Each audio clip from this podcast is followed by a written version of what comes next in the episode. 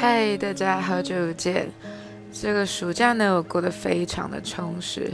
在前半段，我待了半个月的斯里兰卡，去担任国际志工，在那里每天都像是在看电影一样，或者是说自己就置身在电影当中，有非常多美好的时光。那在暑假的后半段呢，我参加一个学校的大型营队，然后就是在。就是大家印象中声嘶力竭的那种对付，总之，哇，真的非常的疲累，跟不想开学啊，想要再有多一点的度假的时间。好，既然我回来了呢，之后就会跟大家分享我在斯里兰卡发生的美好的故事。跟对，就是一些故事，大家可以期待一下。对，如果